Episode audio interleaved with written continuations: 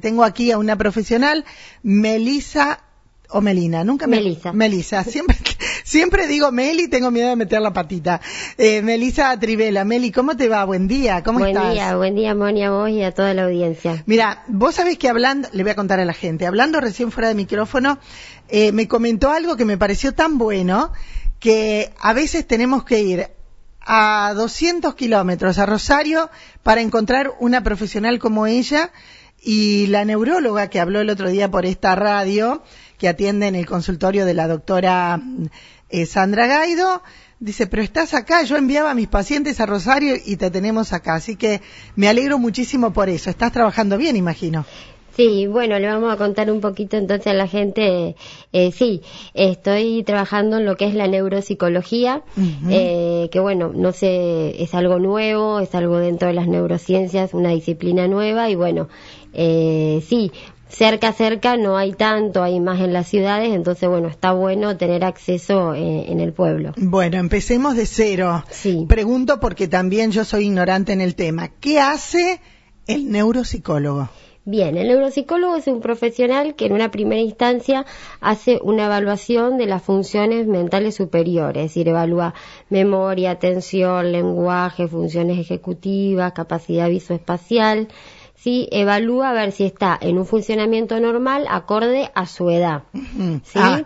Esto lo puede mandar un neurólogo a evaluar, o a veces la misma familia te dice, mira, te traigo a mi mamá, a mi papá, porque lo veo, que se empezó a olvidar o hace esta cosa, esto extraño, que antes no lo hacía. Y nosotros de ahí sacamos un perfil cognitivo. ¿Qué sería un perfil cognitivo? Es un informe donde nosotros le ponemos al neurólogo cuáles son aquellas funciones que están bien Ajá. conservadas y cuáles son aquellas que ya están con un declive, o sea, que ya no están funcionando de acuerdo a la edad. ¿Sí? Y después uno Hay lo- un parámetro, o sea, Sí. hasta tal edad más o menos así, más, o, o es más personal. No, hay, hay parámetros, ¿sí? Ah. Hay estudios, por eso cuando la persona viene a hacerse la evaluación se le toma una serie de test y esos test tienen sus parámetros en base a investigaciones del rendimiento que debería tener la persona de acuerdo no solo a la edad, sino también al estudio que ha realizado durante eh, su vida. Porque Bien. no podemos pretender lo mismo de una persona que hizo el primario a una persona que hizo un universitario y todavía está en función activa, ¿no es cierto? Claro, exacto, ¿no? La actividad, eh, estar en marcha, estar activo, siempre digo, Mirta Legrand está como está porque eh, a sus noventa y pico años eh, tiene cosas por hacer y, y proyectos. Bien, y ahí justamente es donde también interviene el neuropsicólogo. Eh, tenemos tres áreas, la prevención, sí, porque podemos, que esto es lo que todavía nos falta trabajar mucho eh, en la sociedad y sobre todo las personas, que es así como tratamos de prevenir en, en la parte física, en el, en el corazón, en, en cualquier otro órgano, también tenemos que prevenir en el cerebro. Después tenemos la parte ya de rehabilitación cognitiva, que es cuando el neurólogo nos dice, bueno, esta persona tiene un, de- un- un daño cerebral o un tumor o tuvo una ACV eh, o tuvo una isquemia o está con epilepsia y no funciona bien. Todo eso se sabe a través de algún estudio especial, obviamente. Eso se sabe a través de eh, una tomografía, una resonancia, más esta evaluación neurocognitiva que nosotros hacemos, ¿sí? Eh, y bueno, otros estudios complementarios. Y en base a eso se trabaja interdisciplinariamente con el neurólogo, a veces con terapistas ocupacionales, y armamos un plan de trabajo, ¿no es cierto? Claro, para, Para activar todo eso. Claro. Bien. A ver, cuando hay un daño cerebral es porque hay muerte neuronal, esas neuronas no se pueden recuperar, pero sí podemos compensar Ah, bien. con otras eh, funciones. Entonces lo que hacemos es reforzar otras áreas del cerebro para que la persona, ¿no es cierto?, esté, eh, tenga bienestar y pueda mantenerse lo más independiente posible a medida que va viniendo grande, ¿no es cierto? ¿Qué hizo el COVID con nosotros? ¿Puede haber ocasionado algo de esto? El, eh, se está viendo mucho y, y ahora nos, eh, cuando uno va a realizar una evaluación neurocognitiva, preguntamos siempre si ha tenido COVID, no, si ha estado en internación o no, porque eh, dejó lo que hoy se llama la niebla mental, ¿sí? que se la va a poner dentro de una de las patologías este, próximamente. ¿Qué es esto que la gente dice, después del COVID quedé como enlentecido, como que siento que no puedo hacer las cosas rápido como antes, me olvido, o veo a alguien por la calle, sé quién es, pero no me viene el nombre. sí. O eh, profesionales o gente que ha trabajado, eh, te comenta, yo esto antes mi trabajo lo hacía, no sé, en 15, 20 minutos, ahora le pongo 40. Claro. Todo eso tiene que ver con eh, la afectación que ha hecho a, nuestro cerebro, a nuestras neuronas. Así como afectado otras partes del cuerpo, como los pulmones, por ejemplo, que hay gente que ha quedado con afecciones pulmonares, también ha dejado afecciones cerebrales. Y en esto está bueno, decir, a ver, si yo me siento que no rindo como antes, que estoy enlentecido, que me olvido de las cosas, nunca está de más hacer una consulta. Claro, y decir, bueno, hago una evaluación. No duele, no pasa nada, son unas, unas pruebas, unos test que uno hace sencillos. Y de ahí vemos, bueno, está bien, todo perfecto. No está bien, estamos a tiempo de hacer un montón de cosas. ¿Y cuál es, por ejemplo, la diferencia entre un taller de rehabilitación cognitiva y la prevención en el daño cerebral? Por ejemplo, una, eh, una cosa es la rehabilitación, que es cuando el paciente ya tiene un diagnóstico de que hay algo. ¿sí?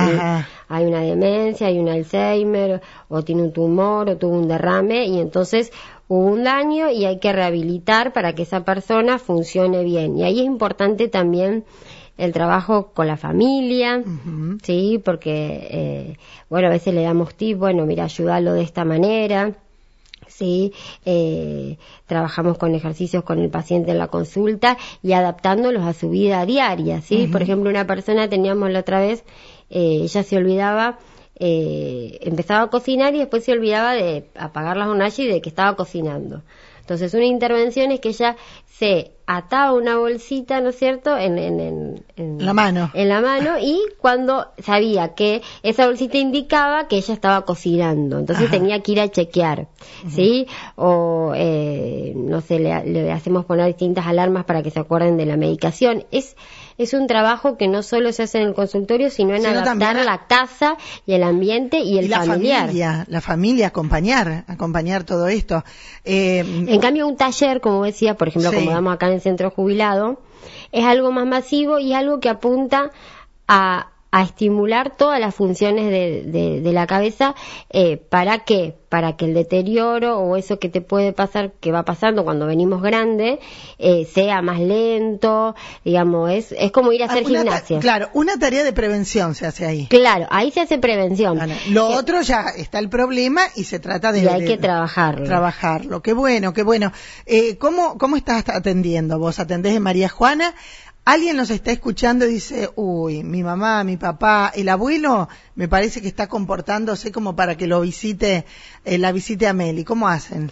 Eh, sí, estoy ahí en el doctor Abdo, se comunican ahí, sacan un turno y bueno, eh, yo a veces pasa al revés, vienen primero conmigo, yo hago la evaluación, de ahí se deriva al neurólogo o al psiquiatra, o a veces pasa al revés, los manda el neurólogo directamente. O sea, no se queden sin hacer las consultas. Uno se queda más tranquilo, la familia también. Y lo bueno también es, prevenir. Estos talleres son de prevención, de activación.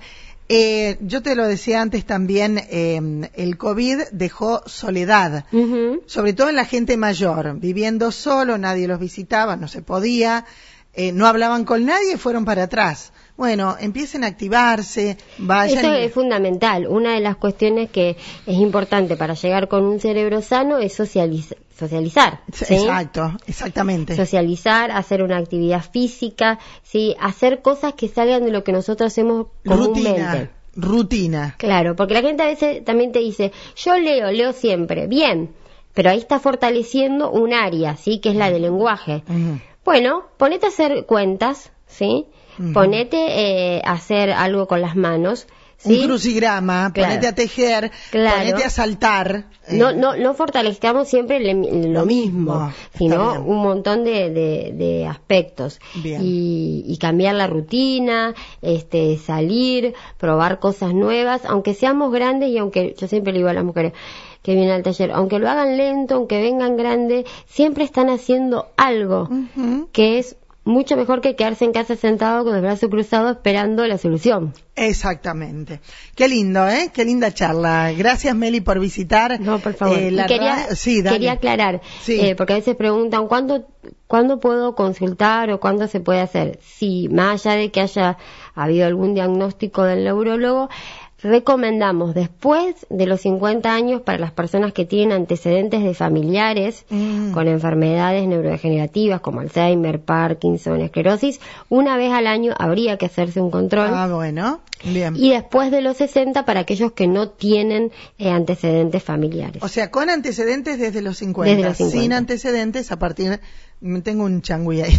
De los 60 hay que, habría que hacerse como el chequeo, viste, de, de Sí, sí. ginecológico, cosa, hay que hacerle al cerebro. Perfecto. Gracias, Meli. No, ¿eh? por favor, Boris. Que tengas un buen día. Ahí estábamos con eh, Meli Trivela. Respira. Qué linda, ¿eh? Qué linda charla. Bueno, la consultan, ella lo dijo, atiende en la clínica del doctor Abdo.